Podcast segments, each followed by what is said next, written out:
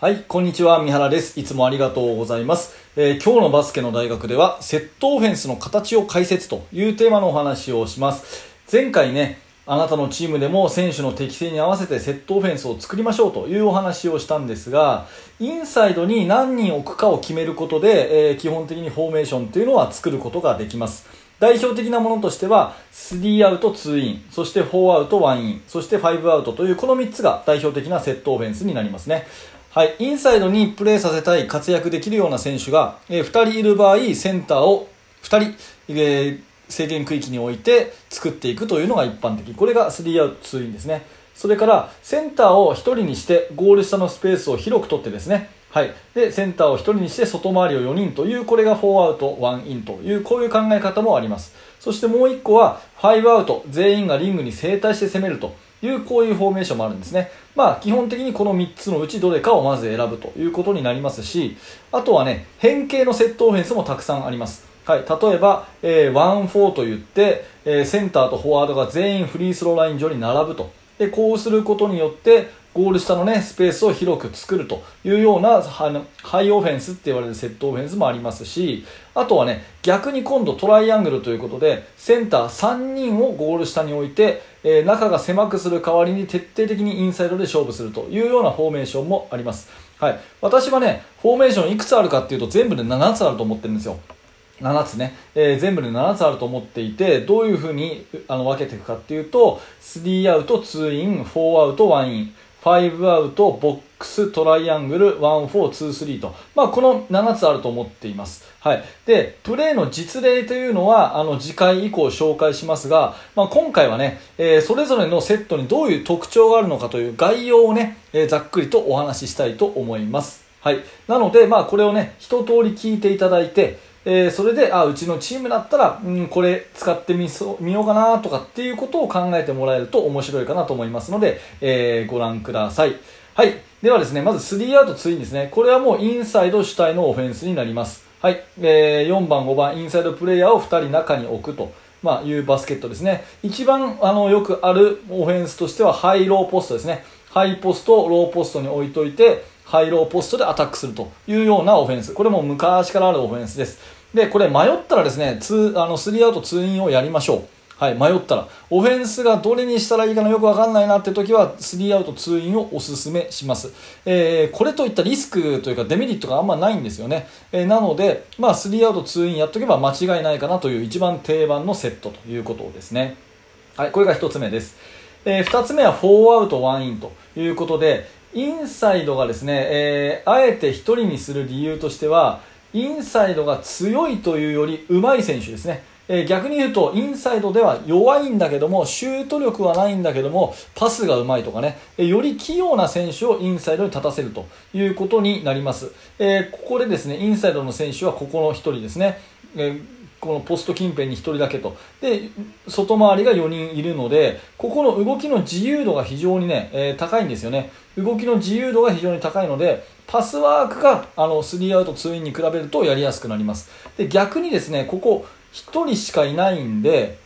ゴール下の周り、こう、スペースが広いですよね。だから、ここで点数を取れなくてもやできるし、逆にここが圧倒的に強いインサイドの場合もおすすめです。もうこの1人は止められないと。こいつにスペースを与えとけば、もう大体得点、最低ファールもらえるという時は、外回り4人にして邪魔しないで中を徹底的にやらせると。結構昔の選手になりますけど、あの NBA のレイカーズにシャキール・オニールって選手がいてもう絶対誰も止められないですよすごすぎて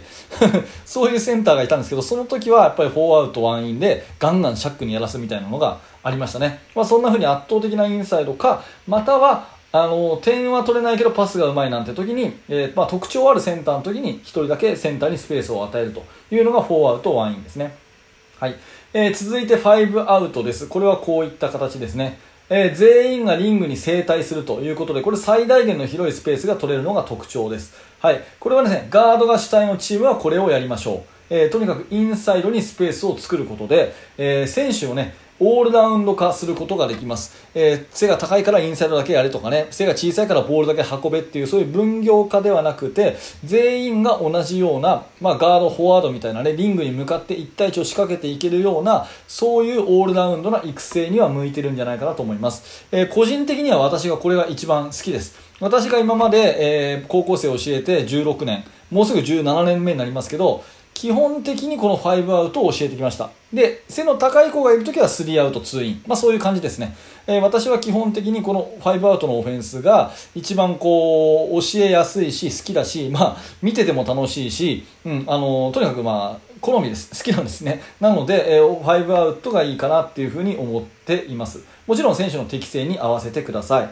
えー、私は好きだよっていう話ですね。はい。えー、続いてボックスセット。これはね、えー、逆に狭くする。一番狭いオフェンスですね。えー、この制限区域の4つ角に選手を配置して、4人のポストを立たせると。いうような形ですね。これ目的としては、え、ペイント内でスクリーンを多用する。まあ、とにかくあえて狭くしといてディフェンスにこう逃げ道をなくしてガンガンガンガンスクリーンかけていくというような形になります。例えばポイントガードがドリブルをした時に合わせて逆サイドにスクリーンをこう2枚作ってねそれから動きを作っていくなんていうような狭い中でスクリーンをガシガシぶつけていくというのがボックスセットになります、はい。まあ、変形のプレーの一つですね。はい、続いてトライアングルですね。トライアングルはその名の通り三角形ですね。インサイドに3人こう立てると。いうことで、とにかくインサイドを重視する。とにかくインサイドで勝負するというようなチームにおすすめのセットになります。はい。えー、ガードがですね、動きの中で、えー、センター同士スクリーンかけたりとかね、えー、ハイポストからローポストへのパスを狙ったりとか、そういうことをする中で、ガードがとにかくインサイドに、インサイドにボールをこう入れていくというようなバスケットになります。えー、逆に言うとこのガードの選手はですね、えー、ドリブルでドライブするスペースは全くありません。なので、中に入れて、収縮して外に帰ってくるというようなバスケットだけになりますから、まあ、ガードがね、シュートするとすれば、外からのシュートのみということになります。まあ、なので、ガードのシュート力、これも大事になるセットになりますね。えー、ポストに3人、これがトライアングルです。ポストに3人ね。はい。えー、続いてハイセットですね。えー、1-4というセットになります。はい、これは、えー、1人がトップにいて、4人がフリースローラインのところに横並びということですね。最大の特徴は、えー、ハイセットなので、ゴール下にスペースを作るということになります。はい。えー、例えばですけれども、ガードがフォワードにパスをした後に、まあ、UCLA カットなんて言いますけど、ハイポストのね、スクリーンを利用してゴール下に飛び込むと。で、スクリーンが引っかかったら完全にノーマークでシュート。こういうようなね、えー、飛び込んでいくようなスペースがここにあるわけですね。えー、それを作るために1-4という、えー、そういったスペースの取り方をするセットです。で、最近ではですね、これホーンっていう変形にも流行っています。えホーンっていうのは、こういう形ですね。トップにいて、ハイポストに2人、ここまでは1-4と一緒なんですけども、このフォワードの選手がここの45度じゃなくてコーナーまで降りると。いう風にするんですね。で、ここにシューターを置いといて、シューターを置いといて、センターとガードのこの3人で崩していくと。まあ、コーナーにシューターを置くというところが一番最大のポイントですね。まあ、1-4の形、従来の1-4の形だと、こういった形で横並びなんですけれども、さらに、さらに広くスペースを取るために、こういったホーンという形にしておいて、えー、コーナーにシューターを置いとくと。でコーナーはじーっと待ってる。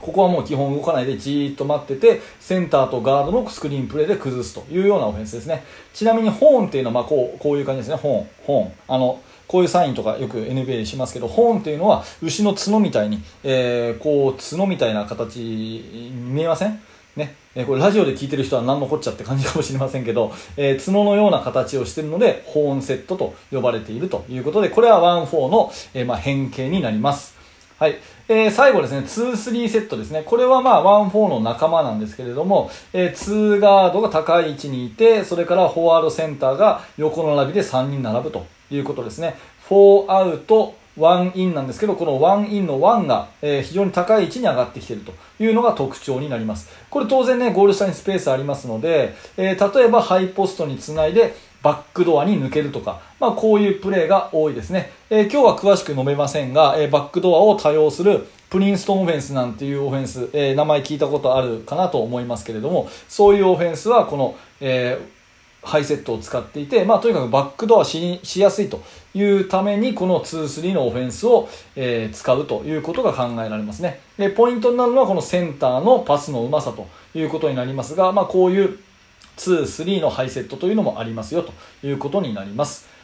はい、えー、では7つ解説してきましたのでまとめていきましょう。はい、上から3アウト2イン、これはインサイドに2人、えー、一番定番のオフェンスです。えー、4アウト1イン、えー、センターがうまくないと。得点は取れない。だけどパスがうまいとか、え逆に圧倒的に強いとか何らかセンターに特徴があるときは4アウトにして動きに自由度を与えるといいよということですね。それから5アウト、えこれはオールラウンドな育成ができるし広いスペースの中でいろんな動き作りがあるので私は個人的に好きですよというお話ですね、えー、次ボックス。中に4人立たせてあえて狭くすることでディフェンスに逃げ道をなくしてスクリーンをガツンガツンとぶつけていく、まあ、そういうボックスセット。はい、えー、トライアングルは中に3人で三角形を作ると、はい、インサイドにとにかく勝負させたいという時におすすめのセットです。はい、えー、ワンフォーセットはあの高い位置に4人並んで、えー、ゴール下にスペースを作るというセットです。最近はシューターをコーナーに置くホーンセットなんていう変形にも発展してます。えー、それから2、3、2人3人という並び方でハイセットを作ることもできます、えー、この方がバックドアをしやすいというセットですね。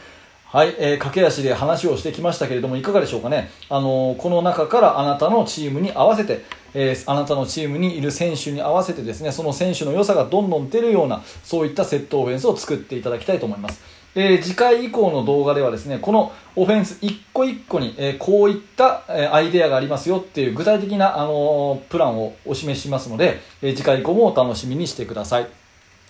はい、えー、今日もありがとうございました、えー、このバスケの大学というチャンネルではこんな感じでバスケットの悩み解決になるようなお話をしています、えー、もしよかったらまた、え訪れて、え遊びに来てください、えこの大学に入学する方法は簡単、えチャンネル登録をポチッとクリックするだけですのでぜひ、えもしよかったらあの登録してください。はい、あとですね、下の概要欄のところに、え、私のブログとかツイッターとかそういったものも貼ってありますので、ぜひそちらも